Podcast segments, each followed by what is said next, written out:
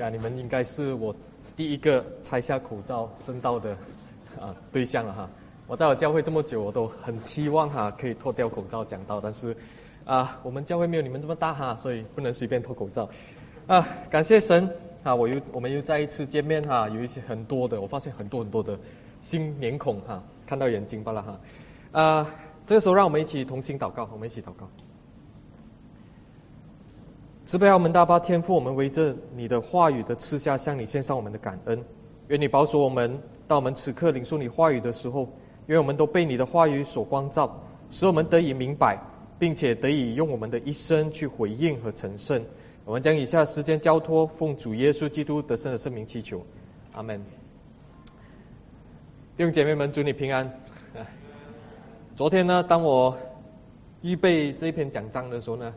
啊，我在教会预备哈，然后啊，突然间就发现整间教会都是烟了，然后啊，我以为是 false alarm，就是我听到 alarm 响，但是没有想到发生什么事情哈，然后后来看到烟的时候呢，才知道，哎，应该是火灾哈，所以我就冲出去叫一班年轻人离开啦，make sure 他们安全之后，我再倒回去哈，结果发现那个火源呢，原来是啊我的两个的烧包哈，放在那个 microwave 里面，然后就。烧着了，OK，可是整个教会都是烟了，所以啊，后来就很影响我的心情哈，很影响我整个的心情哈，在预备啊做最后的检查的时候呢啊，所以希望哈求神保守今天的跟你们传讲这篇正道的时候能够清楚哈啊求神怜悯哈。那今天呢，我就以一个这个叫慢慢等的这个的例子作为一个开始哈。那假如呢，今天哈啊那一刻哈啊可能。可以调一下哈。假如今天你有一千万的家产哈，如果你有哈，那你经历了这个法律的法律的声明，确保有呃，就是某一天呢，你这个的家产会留下给你的孩子。但是，假如你的孩子，你发现，哎，你的孩子很小嘛，你发现你的孩子是一个连左右手都不会分的孩子，那你会不会现在就给把这些钱给完他一千万亩，给完这个孩子，你会吗？啊，你会不会跟你孩子说，孩子，那迟早都是你的。那我不如现在就先给你哈，这一千万你拿去啊，去买你喜欢吃的糖果啊，你喜欢吃的零食拿去哈，吃的话啊不用长大了哈，他他现在就可以去回天家了哈。所以我们通常知道哈，我们我们相信作为一个父母，我们是不会一下子把这笔钱完全给完他，甚至连一千块也不会给他，因为你知道他不会用啊，他这么小，怎么可能给他这么大的这个的这笔钱呢？但是，当你的孩子已经到达这个的法定岁数的时候，他就成为了这个啊一切家产的一切啊这些的家产所留给他的这个的合法的拥有人哈。但是在那个之前呢，作为一个负责任的父亲啊，作为一个负责任的父亲，你知道你的孩子将会承受这么大的这个的产业呢，那你就必须从小从小就好好的训练他，不然的话，一千万的家产。甚至是多过这笔的家产，你给他很快，他可以用到一块钱都不剩的哦。所以现在对他严厉的这个的啊啊训练呢，是为了预备他的将来，有个方向的。你为什么对他这么严厉？因为你希望他将来知道怎么样的去管理哦，有个目标，有个方向哦，你要他达到的，在他承受这些产业之前，他有个方向要去达到。这就是今天呢，我们在这段经文当中所要看到的。那在加拉太书三章哈，啊，我之前有听一下哈，嘉阳弟兄还有恩迪牧师讲得到哈，我才来这边的。OK，哈，那我呃我我听了哈，我我们在之前啊第三章的时候，我们看见有三个很重要的人物哈。你在第三章，如果你有圣经，你大概可以看一下。那这三个重要的人物是谁呢？亚伯拉罕，然后摩西，还有耶稣。基督啊，这三个人是出现在第三章的。那我们看一下加拉太书三章啊八节呢啊三章八节就说，圣经既然预先看见神要使外邦人因信称义，预先传福音给亚伯拉罕，说万国都必因你得福。那这一句话呢，就证明了神首先赐下应许给亚伯拉罕，而这个的应许就是万族必因这信心而成为神的子民。那接着这样就成为亚伯拉罕的子孙，但是肯定的，亚伯拉罕不是那一个信心的对象，人不是借着信亚伯拉罕而成为神的子民，而是借着仰啊这个呃亚伯拉罕所所仰望的那一位耶稣基督而进了啊，就是进了神和亚伯拉罕所立的这个约里面，成为了亚伯拉罕的子孙，属灵上的子孙，成为属神的子民。然后来到摩西的时代哈，来到摩西的时代呢，神就赐下了这个非常重要而且是必须的东西是什么呢？通过摩西，神赐下这个的律法。律法是神对圣洁公义绝对的要求啊，你不可以说我要一个不要一个哈，是绝对的，全部都要跟的。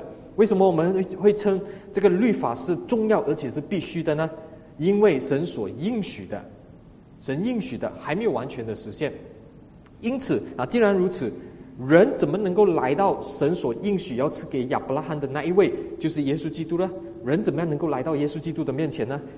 也就是说，耶和华神在创世纪哈十七章的时候，在亚伯拉罕九十九岁的时候，神就与亚伯拉罕立约啊。创世纪十七章第五节就说呢，神已经立他做了这个多国的父，所以他的名字在那个时候就说啊，神跟他说不要再叫亚伯兰啊，你们应该知道哈，而是要叫做亚伯拉罕。然后来到后来在啊十七章第六节的时候呢，神就继续的说，我必使你生养极其繁多，国度要因要从你而立，君王要从你而出。那这句话呢，所指向的是一个的方向，也是最终极的方向，就是耶稣基督，就是神向亚伯拉罕所呃所指向的那一位的耶啊永远的君王啊，这个是从亚伯拉罕肉身上从亚伯拉罕而出。那而神的律法，神的律法的功用呢，从这个的加太书三章啊三章二十二到二十三节，那里让我们看见啊神的律法是用来把人。紧紧的圈住，好像在监牢里面这样圈住，圈你在这个罪的当中，围困着你，然后锁着你，囚禁你。这等到什么呢？这等到那要信的道理显明出来。然后呢，律法也是人的训诲啊训蒙的师傅。那正如安迪牧师上个星期所讲的，这个训诲的啊训蒙的师傅呢，就像我们今天的什么呢？Guru discipline 哈，那是一个对我们相当。严厉，而且不断的用杖责打我们的，所以你看到律法的功用就是这样。律法里面也不会有救赎的，你不会透过律法得到救赎，你守律法不会教你得到救赎。而律法为什么这么严厉呢？那因为律法的目的呢，就是要迫使我们走向一个的方向，有一个方向要去的，就是走向谁呢？耶稣基督。所以我们就要看见呢，神在摩西时代所赐的这个的律法。是非常重要的，也是必须的。也就是说，没有律法的赐下的话，没有律法赐下的话，我们没有一个人知道我们的惨况。我们的光景是什么？不知道。没有律法，没有律法的标准来告诉我们，我们现在到底达不达标？你总要一个标准嘛？什么是标准？神的律法。所以，也没有人能够知道自己多么的败坏，多么的不能自救。那世人呢？啊，外面的人我们看到啊，非信徒他们如果没有神的话语作为一个的标准来告诉他们什么是对跟错的时候，你看到世人所做的，他都是按照他认为对的东西去做。标准在哪里？在他他认为的那个规范里面。可是我们发现那个的标准很多时候是有问题的，有差有缺陷的。哦，然后呢，耶稣基督神所应许赐给亚伯拉罕的那一位终极的君王，那已经道成肉身了。律法所要做的这个的目的已经达到了，基督来了，那就将属神的人从律法这一个的监狱里面释放了。耶稣来把我们从律法这个监狱里面释放了，啊，耶稣基督也从啊也将这些属神的人从这个训训门的师傅的手中接过来，啊，我们本来在这个训门的师傅手中，然后耶稣基督也把我们接过来了。加太书三章二十六到二十九节呢，都告诉我们说属神的人。那蒙神所拣选的人，如今借着耶稣基督已经成为了神的儿女啊！借着耶稣基督成为亚伯拉罕属灵的这个的后裔，那是那一位按照应许所承受产业的了啊！今天我们按照神的应许，我们已经是可以承受产业了哈。所以这里呢，这里你就看到一个的时间线哈，在这幅图画里面，你看到一个的时间线哈。整个第三章让我们看到，先是亚伯拉罕，然后到摩西，然后到基督。那你就看到整个的大图画啊，就是圣经所指向的啊，圣经所指向一个最终的，而且整个圣经的中心就是朝向耶稣基督的。那来到今天的经文呢，四章一到七节，我们看到保罗在一到三节和四到七节做了一个的对比哈。啊，一到三节是一个情况，然后四到七节是另外一个情况。啊，一到三节是形容人在律法底下的悲惨的状况。那你在律法之下是怎么样的呢？啊，之后呢，那个时候人是属于孩童的阶段啊，和奴仆是没有分别的。哎，这和我们今天有点奇怪。我们看到，你看后面的孩子会会会很像奴仆吗？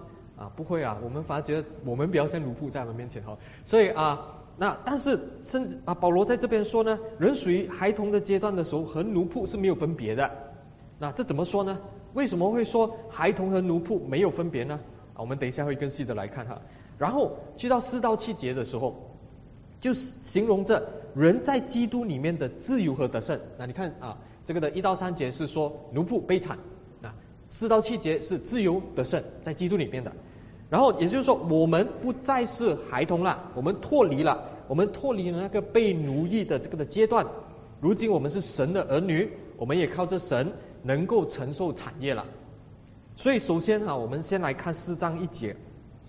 四章一节这样说：我说，虽然那承受产业的啊是整个产业的主人，但在未成年的时候，却与奴仆毫无分别啊！你看保罗说毫无分别哈。那在加拉太书。三章二十六节的时候呢，啊，我们就看到人是怎么样能够成为神的儿女呢？三章二十六节告诉我们说，人是借着律法吗？不是，人不能借着律法成为神的儿女，人是借着信，那这个信就是在耶稣基督里面成为神的儿女的。然后三章二十九节，保罗继续说，既然你们啊属于基督了，你们就是亚伯拉罕的子孙，是照着应许。承受产业的啊，然后也就是说，从前我们不是神的儿女啊，有一个从前跟之后的。从前我们不是神的儿女，就算我们守律法，是的，我们守律法也不能使我们成为神的儿女。律法不能带来救赎，就好像 guru discipline 哈，不会让你看到盼望的。谁还记得你在中学的时期呢？啊，我我还记得，虽然我现在已经三十多了哈，我还记得二十年前呢，guru discipline 是我不想见的人哈。当然我没有被打过了哈，只是说我不会想见他，因为在在他里面是没有盼望的，OK 啊。通常我们会希望去见那个那个辅导老师哈，辅导老师比较有盼望，比较有爱心哈啊。那我们知道啊，这个的这个的啊，在律法里面呢啊，律法不能够使我们得到救赎，律法是圈住我们、围困我们、囚禁我们，告诉你这个是错的，你做的都是错的，你做的不达标，一直都是告诉你这个，他是 condemn 你的啊。那因此呢，人唯有借着信，在耶稣基督里面就成为了神的儿女。那如今呢，我们就借着信成为了神的儿女。既然成为了神的儿女呢，我们就有这个的合法的啊这个产业的继承权。你看到改变吗？我们本来不是神的儿女，我们被囚禁的。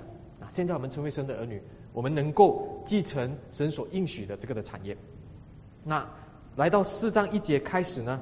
保罗又从这个儿女有继承财产的这个权权利的这一个阶段呢，要当时候收信的这些人回头看一下，保罗要当时候加拉太教会里面的信徒哈，加拉太教会里面哈不只是加拉太人哈，他们当中还有一些的犹太人在其中，那他他保罗要他们回想啊，你想一下啊，你回想过去他们还没有完全啊继承产业的那个阶段。那加拉太人哦，啊加拉太教会的这些信徒有一点好像很三望这样，有点是自证这样的啊，所以保罗一直要讲，一直要强调，而且严厉的强调，因为为什么他们一直忘记？那保罗就要他们回想，回想一下过去你还没有继承产业啊，你还没有得着耶稣基督的时候，那一个阶段是怎么样的？保罗就在这里的用所用的这个形容词呢，是说那个是一个啊属于一个未成年的啊孩童的这个的时期啊。保罗说这是一个孩童的时期，那这里呢，我们需要回到保罗的时代哈，保罗的时代，当时这些的法律啊啊所所要求的来去明白到底保罗在讲什么。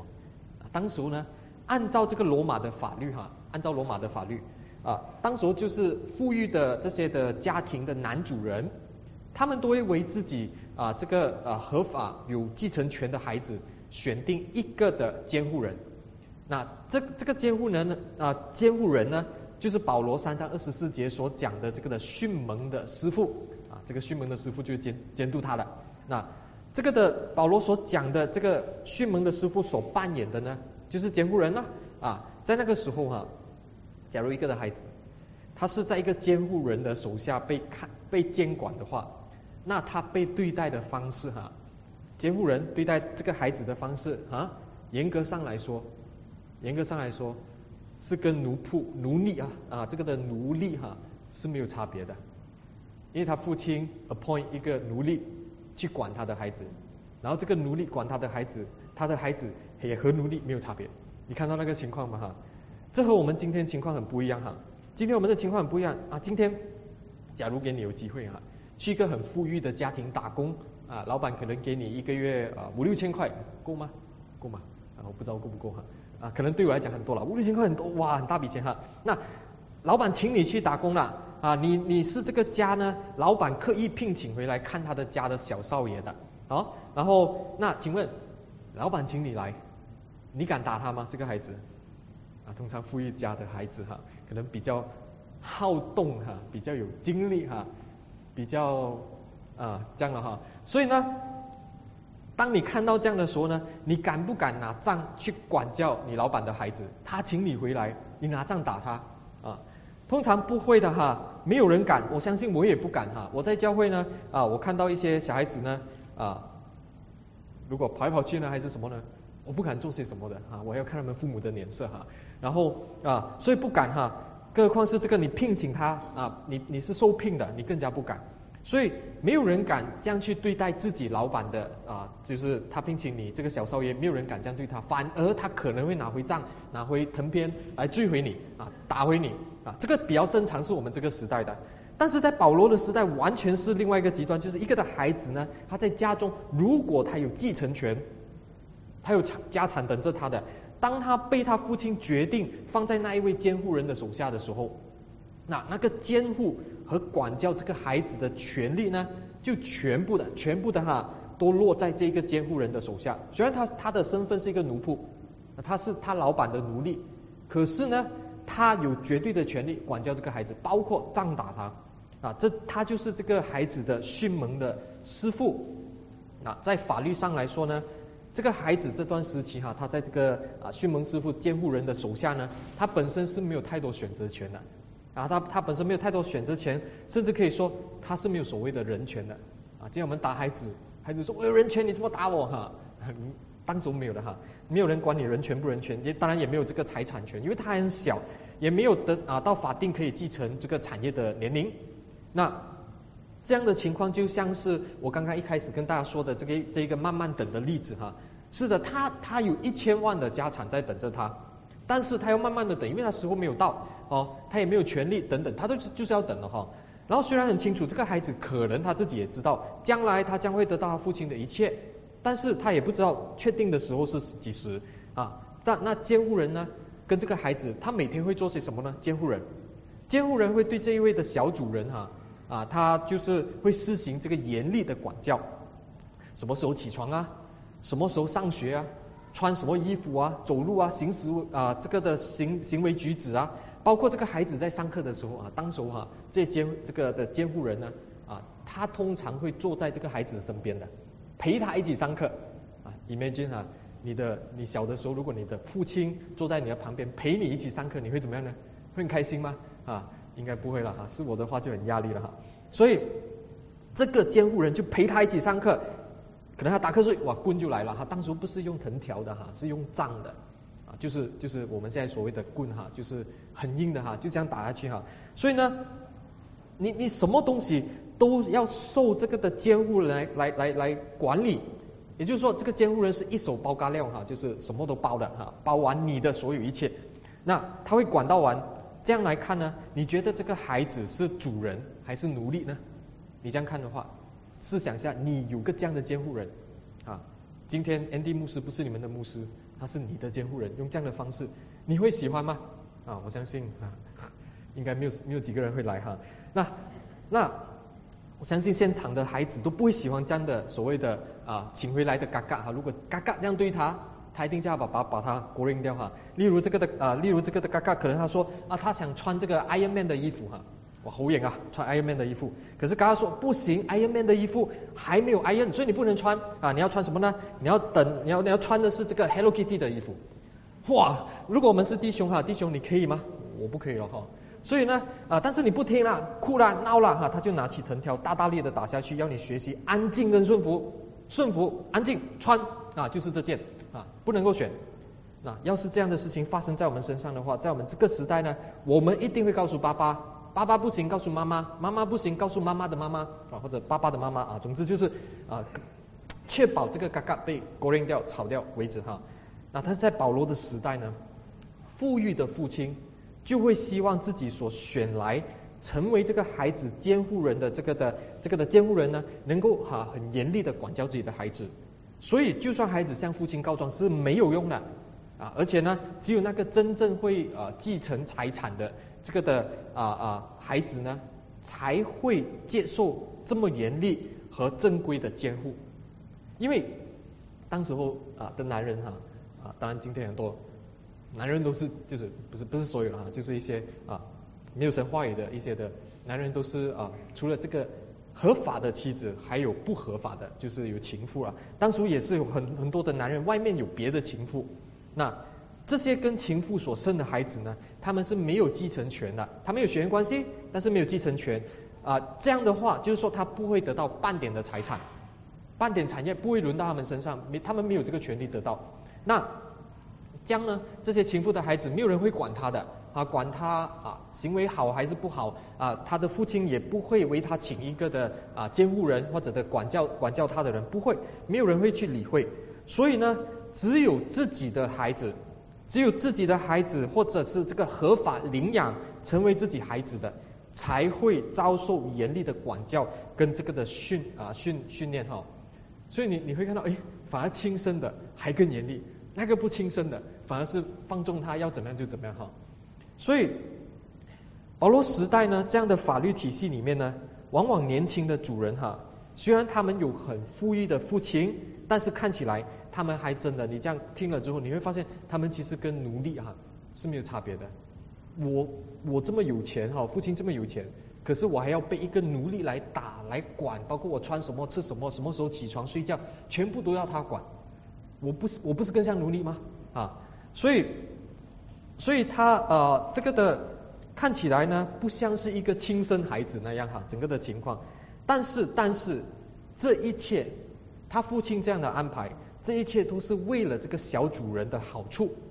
很长呢，我们知道人必须要在这样啊被管教的情况底下，才能够慢慢的成长，走向成熟，走向一个的方向啊。如果你没有管教，没有仗打，没有人知道什么是对跟错啊，不会成长啊，不是不会成长，他会成长，可是他的成长呢是走错方向的。在我们在我小学的时代呢啊。我觉得我跟你们不是差很远的哈，那可能啊，我小学的时代应该跟你们也很相似哈，就是我们的父母去学校要求老师啊，通常去学校呢就是要求老师，老师你要严一点哈，你要严一点，教不听打下去不要紧的啊，然后然后打了之后呢，老师我们的父母还会谢谢这个的老师哈，然后可是现在呢，有多少位多少位做老师的还听到父母这样的要求呢啊？当时候还好啊，还好我是有被打哈哈，没有打了都这样哈，如果没有打我不知道会怎么样哈。所以，但是这种这种属于孩童的时期哈，你看到啊，圣经讲的这个在孩童的时期呢，当时是和奴仆没有差别的啊。保罗讲的他他们好像真的好像奴仆这样哈，没有差别。那时期多久？他他要他要持续这样多久？到底这个孩子要持续像一个奴仆要多久？那接下去第二节经文呢？经文第二节啊，我们就看下去第二节。乃是在监护人和管家的手下，只等到父亲预定的时候来到。那我们刚刚讲了这个的监护人啊，这个是当时也被称为是训蒙师傅的人，这个人我们已经知道了啊。那管家又是谁呢？管家就是父亲托管他啊，托管他去啊管理这个的钱财的这个的财务的这个的仆人，也是工人，也是这个的奴隶来的。那假如父亲在这个孩子。还没有达到这个法定年龄的时候，那父亲突然间离世啊，因为当时可能很多原因啊，父亲会突然间离世的。那如果父亲离世的话，那这个受托的这个的管家啊，这个的奴隶呢，他就会等到他就会遵行咯，继续按着他父那个主人的要求啊遵行，等到父亲决定的那个日子，等到这个孩子法定年龄的时候，才把这个的财产、所有的产业跟家里家里的权利交给这个的孩子。那讲完了这个第一和第二节的比喻之后，保罗就从这个的比喻当中呢啊，就转向第三节。第三节的我们哈，也就是当时候听着听着这封信件的加拉太信的信徒啊，当然还包括那些的犹太人，还有加拉太的人，他们啊，保罗对他们说话的时候，保罗第三节说什么呢？然后说我们也是一样，在未成年的时候被世上粗浅的学说所奴啊所奴役，也是如此。保罗说我们也是一样，我们怎么样？我们也像是第一跟第二节所说的那样。就是我们做孩童的时候呢，我们未成年的时候呢，我们是和奴仆没有分别的，我们是被奴役的。我们被什么奴役呢？我们是被世上粗浅的学说所奴役的。那保罗这里所表达的我们呢，主要是对这当时的两大群体，那就是犹太人、外邦人，就犹太人跟非犹太人、基督徒。保罗是对着他们讲话，这这句话很可能是有两方面的意思的。首先，先对着犹太人哈，我们先看一下第四节哈。第四节就说神的儿子基督是生在律法之下的，然后第五节就说唯要把为什么基督生在律法之下，唯要把律法之下的人赎出来。因此，保罗所谓这个世上粗浅的啊学说呢，很可能就是指着摩西律法本身。那这个是对犹太人讲的，摩西律法对犹太人来说是建立犹太人的这个的根基，就是经文当中翻译成啊的这个的世上粗粗浅的学说，也就是说旧约律法就像是在教导神百姓的这个的小学啊，什么叫小学呢？小学是帮助这些孩子很多东西他还不会的时候啊，这个你他就在学校开始学习他很多的东西。那正如和合本哈。和本翻译这个词为世俗的小学一样哈，那这样呢？对犹太人当时啊，摩西律法对犹太人来说，它是啊犹太人怎么样形式？所以我们有时候读读啊啊摩西五经的时候，我们会发现，哎，很多东西很细啊，怎么样吃，怎么样穿啊，怎么样什么时候敬拜神，什么时候起来，什么时候要做这个，什么时候要做那个，全部写出来。那就让他们知道，哎，包括这个献祭的地方啊，全部指定的，并且要他们小心的遵守所有旧约的教导。就好像一个小学这样，在小学里面你要学这一切。然而有一天，孩子是要从这个的啊世上粗浅的这个的学说，这个世俗的小学毕业的。总有一天我们要毕业的，不可能永远停留在那边的。那当他们掌握了这种小学程度的这个的知识跟技巧之后呢，他们就要继续生命当中另外一个阶段了。那摩西的律法在这里就像他们的小学，犹太人的小学。他们在这小学的过程当中，他们被管教，他们被奴役，但是神就用律法去养育他们啊，让他们而让养育他百姓的这个这个方法呢是有目的，是有方向，乃是要神要透过摩西所赐啊，就神透过赐下这个律法啊，乃是为了预备他们接受啊这个的福音，预备迎接耶稣基督的到来。所以你看到。律法的功用有个目的，有个方向，耶稣基督。所以，呃，对于外邦人而言呢，对于外邦人，就是他们没有之前他们没有听过摩西律法，他们不知道什么的，他们就透过保罗的宣教认识了福音。那对于他们来说啊，这些加太的这加啊加太教会里面的这些非犹太人来说，世上粗浅的学说啊，就是我们看第八节哈，我们看第八节，第八节我们会发现呢。保罗是在说着他们信主前是被什么呢？被偶像崇拜的恶习所奴役的，看到吗？是说到他们还没有信主之前，他们是拜偶像的。所以对他们来说，他们的这个的啊所谓以前的以前的小学是世界上的东西，包括拜偶像的东西。所以因此我们会大概看到呢，保罗似乎要指出，无论是对犹太人或者是对外邦人，都是被奴役的啊。被什么奴役呢？外邦人被偶像崇拜所奴役，啊我们不要以为哈，当时候他们只是拜几个神哈啊，如果你看使徒行传的话，你会发现他们拜的神呢是多过我们可以想象的，比我们华人还要多啊啊，几乎就是呃就是很跟我们很贴近了，就有什么就拜就对了哈。所以犹太人被什么奴役啊？犹太人就被摩西律法所奴役。他们想要从摩西律法找到救恩，其实摩西律法没有救恩。摩西律法是指向基督，可是他们又一直在律法里面。你看，所以你看法法利赛人做的是什么呢？以为律法有救恩，一直在那边啊强调你要做到这个你就有救恩这样的东西哈。那从第一节呢，从第一节到第三节啊，现在我们所看到这三节里面呢，那我们就看到这是人悲惨的状况啊，人在这个阶段是属于被奴役的，是没有自由，而且是被辖制的。但是当我们进入第四节开始呢，那我们就看到一个的转啊，我们就开始看到呢，人怎么样啊，因着基督的缘故，从此就脱离了这个被奴役的这个奴仆的阶段，然后而且并并且呢，就进入了在基督里面得自由和得胜的这个的生命里面啊。第四到第五节啊这样说，等到时候成熟。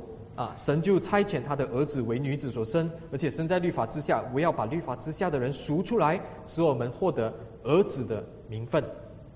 时候成熟啊，这四个字呢，往往不是我们能够啊分析和明白的啊，只有神自己才知道什么是时候成熟啊，什么时候才是时候成熟啊？有人讲 COVID 啊，COVID 就是末世了啊，基督来了啊，什么什么了啊，讲了很多预言哈，但是我们不知道哈。当然，我们要预备随时基督会再来啊！但是没有人知道，神才知道什么是时候成熟啊！只有在特定的时候、特定的一天，神的儿子就按照父神在创世以前就早已预定的日期、方法，通过所预言的这个的女人，在没有经过男女交合的情况底下，由圣灵承运，取了人的形象，成为了一个完全的人，而且身在律法之下。这段话，这段话。就证明了神的儿子，神的儿子耶稣基督完全的神性和女人的后裔这个完全的人性是同时的，分不开的，在基督的身上。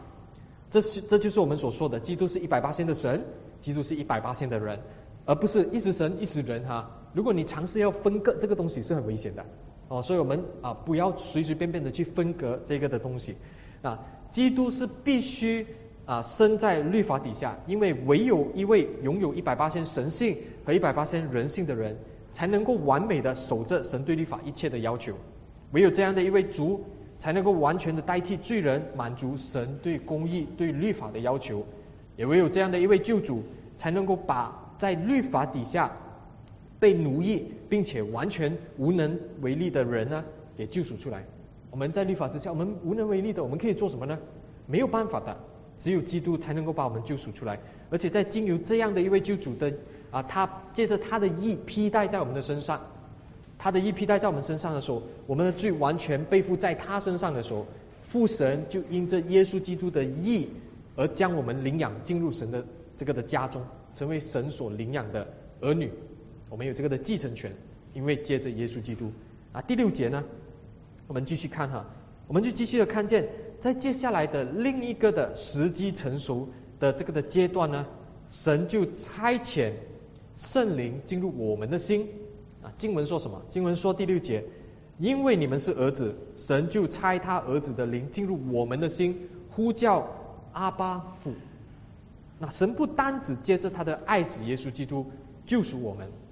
使我们得以凭着对他爱子耶稣基督的这个的信心呢，借着他的替死受罚，可以进入到神的家中，并且借着差遣圣灵进入到圣徒的进入到我们的心里面的时候，使我们今天得以以儿女的身份，打从我们内心深处承认，并且从口里呼叫神为阿巴夫。你叫一个非信徒，你叫他呼叫神为阿巴夫，他可能可以跟着你讲，可是他不明白那意思，而被森林充满的人。啊，被森林啊进入在我们心里面的人，我们就认认出他就是我们的父，他是我们的神。所以可见呢，借着保罗的教导，就让我们看见，我们如今不单只是啊在外在得以看啊看得见耶稣基督对他百姓哦所进行的这个的救赎的行动，我们看见了啊，接着圣经告诉我们的，我们看见耶稣基督所做的一切救赎行动，那我们也有这个内在我们看不见的圣灵呢。赐给我们这个的缺据，这个的缺据就是我们认出父神是谁啊。借着耶稣基督这个的信心，我们认到啊他是我们的阿巴父。所以那最后第七节呢啊保罗就总结了保罗就总结说：可见你不再是奴隶，你不再是奴隶，而是儿子了。既然是儿子，就靠着神也成为后世了。那是的，今天我们不再是奴隶了，我们不再是在这个监护人和管家的手下了。啊，基督的救赎、圣灵的内住，如今完全的成就在我们身上了。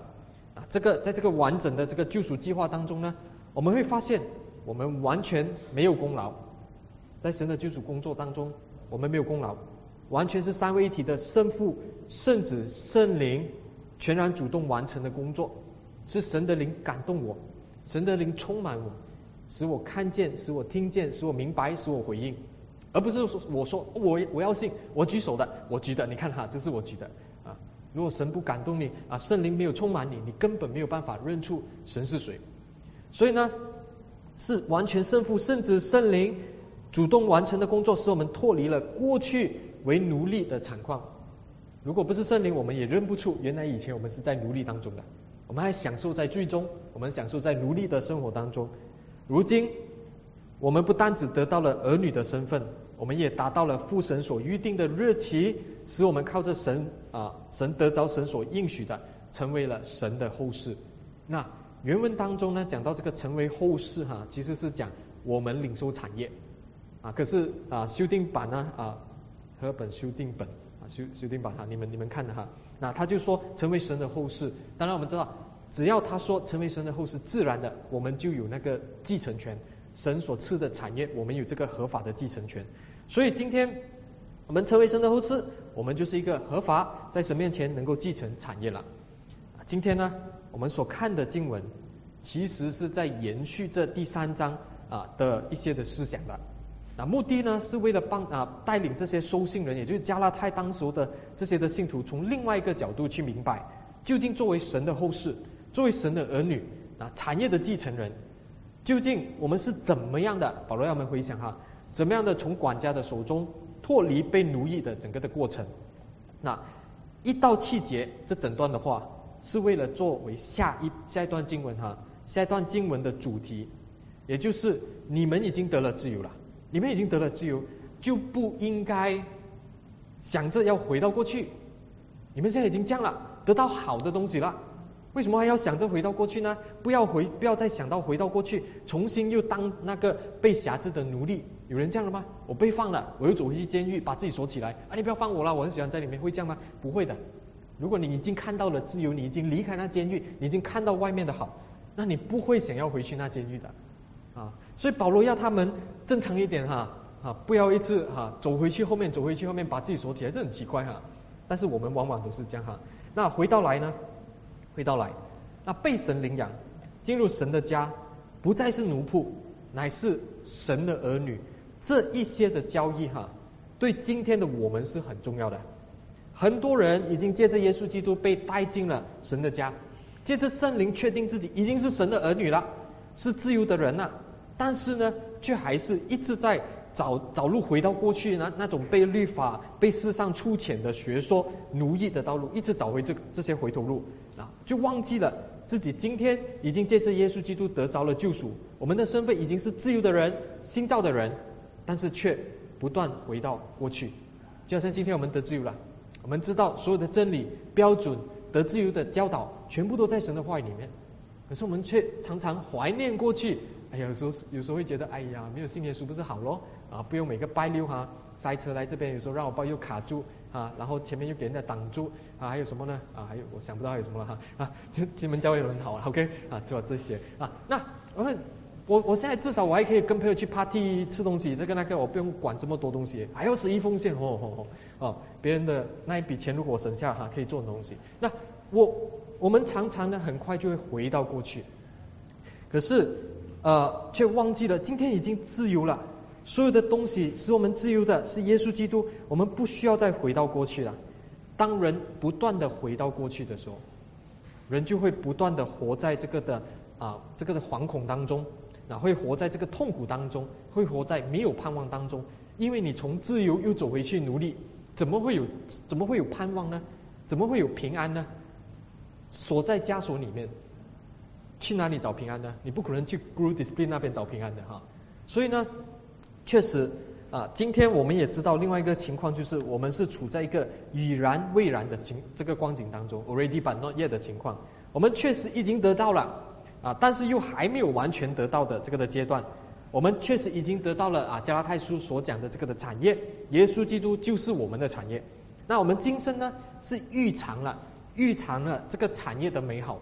我们的确信了耶稣基督之后，我们领受了一些我们啊借着耶稣基督所得到的一些的好处。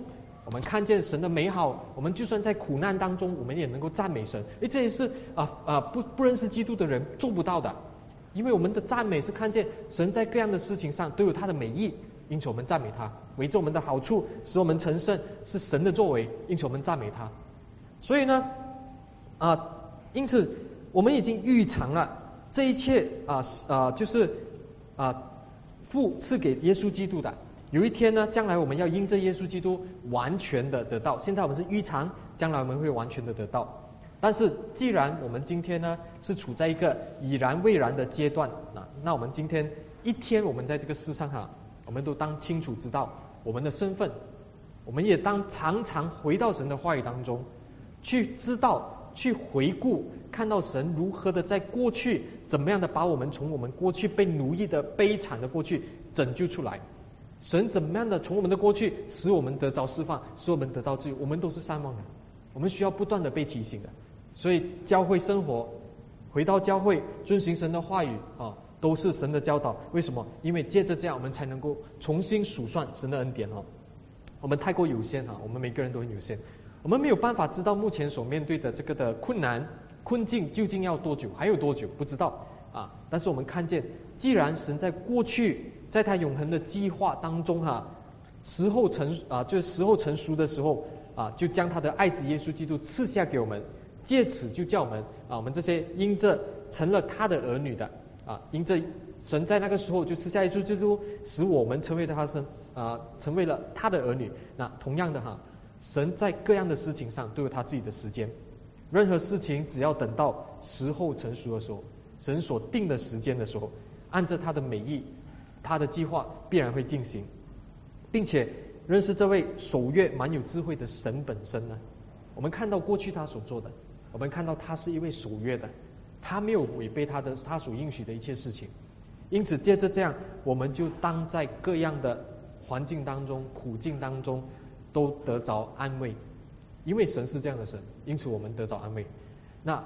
这个就让我们啊仰望基督哈，仰望基督，知道我们自己已经不再是奴仆，不要再走回头路啊。当我们看加太人，我们觉得我们读加太书的时候，我们会觉得他们好笑，那么愚蠢啊！保罗要骂他们骂到这样哈，然后这么一次回去，但是我们也是这样啊。当我们回我们我们看见自己不再是奴仆，就不要再走回头路。难道世上粗浅的学说这些的小学，还能够给我们带来更好的安慰吗？更多的好处吗？如今神已经拯救了，那并且称我们为义了，那还有什么能够使我们与神的以基督的爱隔绝呢？我们当清楚知道，我们是神的子民，我们是后世，是神的儿女。哦，世上还有什么比成为神的儿女更美好、更叫我们得着各样安慰的事情吗？我们知道没有。求神帮助我们哈，让我们这个时候一起祷告。